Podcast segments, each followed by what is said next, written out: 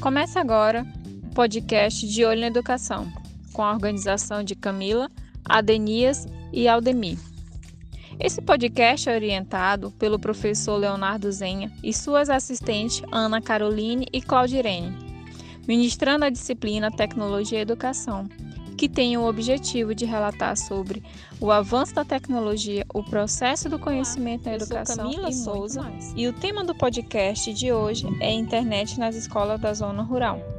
A matéria é de Adenias Cabral, que Bom irá dia. entrevistar. Hoje o programa De Olho na Educação estará entrevistando o coordenador pedagógico da zona rural do município de Pacajá, senhor Juscelio Vieira da Silva. Senhor Juscelio, seja bem-vindo ao programa De Saúdo Olho na toda a equipe de olho na educação.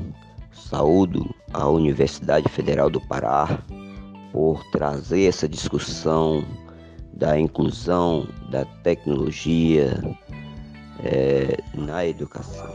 Senhor coordenador Juscelio Vieira da Silva, como surgiu o projeto de instalação de internet nas escolas rurais do município de Pacajá? em 2010, nove, é, ou seja, 2009 para 2010, né, o programa também do governo federal, que é o PROINF, é, além, no caso, montou os laboratórios né, de informática é, nos estados e municípios. É, um- foi um programa político de governo na época, onde que é, todas as escolas tinham, ou em sua grande maioria, um laboratório de informática, com internet, vários é, equipamentos. E aí, com o tempo, né, esses laboratórios foram fechando porque é, faltou aí, no caso, não tinha um, um- um programa ou essa política ela não foi maior, com uma maior extensão e aí os municípios não deram conta, em sua grande maioria, de manter esses laboratórios de informática, que o custo também Para que as escolas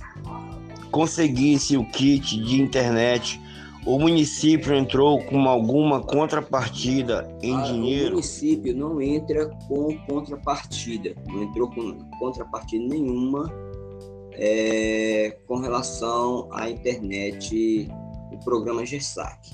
Tá? A única coisa que o município tem que fazer é fazer adesão, cumprir todas as exi- exigências possíveis para que possa é, ser contemplado. A partir daí, é, o Ministério da Educação envia aí os equipamentos, os técnicos para montar todos os equipamentos e deixa funcionando nas escolas. Porque a única coisa que o município tem que fazer é, no caso, o espaço, né? Que é a escola, a própria escola, tá certo? É isso. E com relação... O senhor, como coordenador da zona rural do município de Pacajá, acha que a internet nas escolas da nossa zona rural trouxe ou poderá trazer algum benefício para os alunos? As Cite alguns. escolas, elas trouxeram a internet no campo, onde tem, trouxe benefícios sim para os alunos, né? Porque proporcionou aos alunos poderem fazerem suas pesquisas, né?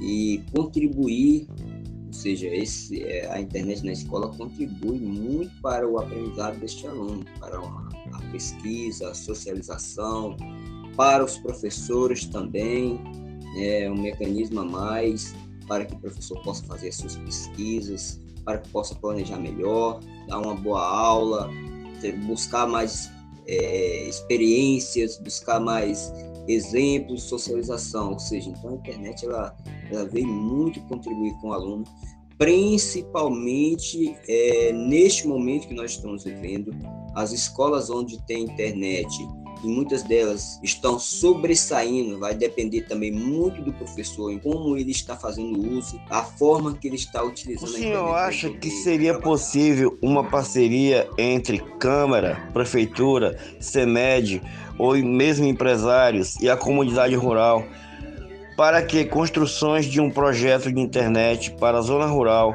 visando diminuir os custos de instalações da mesma, tendo em vista que isso iria fazer com que os alunos tivessem internet também na casa deles. O que poderia facilitar o processo de ensino ela e de aprendizagem? existe. existe uma parceria entre o poder público, entre o empresário e a comunidade. Tá? Por que entre eles? Porque para essa o, o, o, empresário montar, colocar o provedor, ou seja, montar uma torre para receber o sinal de internet, depende, em muitos casos, em sua grande maioria, da estrada. Então, muitas vezes, eles precisam do acionam o poder público para poder ter a estrada e até mesmo fazer a estrada até aonde eles vão montar essas torres. Porque essas torres, eles precisam montar torres nas vicinais para poder receber esse sinal. E aí sim, já existe essa parceria, né? Existe a parceria também da própria comunidade, porque a comunidade ajuda o poder público, o poder, o empresário a cobrar. E também existe também a parceria dessa comunidade entre eles, né? Deles fazer os consórcios, buscar para baratear o preço dessa, dessa do sinal da internet, porque muitas vezes se for uma ou duas pessoas sozinha para colocar, ela fica muito alta. Quando tem mais pessoas naquele determinado grupo, um determinado consórcio, o preço da, é, pra, da internet para poder ser instalado se torna mais barato. Tá? O senhor acha que depois dessa pandemia, a forma de ver e pensar o ensino vai ser a mesma ou já está mais do que na hora da comunidade civil organizada e representantes do poder público se unirem no sentido de criarem políticas públicas de inclusão digital para que as sinais de uma forma geral. É, há muito tempo já existia aí um movimento ainda muito tímido com relação à, à inclusão digital nas escolas, né, no meio social, principalmente estudantil. E com a pandemia, ela veio para nos mostrar essa necessidade né, dessa expansão, desta inclusão. Né? Então, assim, eu creio que a partir desse momento, é, eu concordo com o senhor, precisa que as autoridades municipais, educacionais, pensam como cada vez mais aperfeiçoar esta inclusão digital, né? que chegue a todos, que chegue naquele aluno mais longínquo, porque são aquele aluno ele é o mais prejudicado, aquele aluno mais longínquo lá do campo. E no caso o governo federal ele já está articulando, já está fazendo a parte dele. Caiba os munícipes fazer isso os governos dos, é, dos estados, dos municípios, porque o, o, programa Educação Conectada ele era um programa. O governo agora, é, é, ou seja, esse programa ele virou lei, ele se tornou uma lei. Ele, qual é a diferença de programa e lei? Porque o programa ele poderia acabar a qualquer momento. Agora ele é, ele é uma lei, ele se tornou lei, ele se tornou uma política é, é de educação conectada, tecnológica. Com isso, o governo ele vai estar todo ano injetando, enviando dinheiro, aperfeiçoando esse programa para que todas as escolas tenham a educação, é, ou seja, tenha acesso à internet, certo? É, independente daqueles lugares mais distantes. E aí contempla aquilo que o senhor falou ainda agora, ou seja, essas internet, esse sinal vai chegar através desses provedores particulares. Então eu creio que é um grande passo dado e vai muito depender né, é, dos gestores que estão à frente do trabalho para que essa inclusão ela chegue a todos e não fique ninguém. Senhor Juscelio, muito obrigado pela participação do senhor. Foi muito gratificante as suas respostas. Espero que a entrevista contribui também para o melhoramento do nosso município. De olho na educação, agradeço à universidade, eu agradeço a todos os ouvintes por que nos acompanharam aí.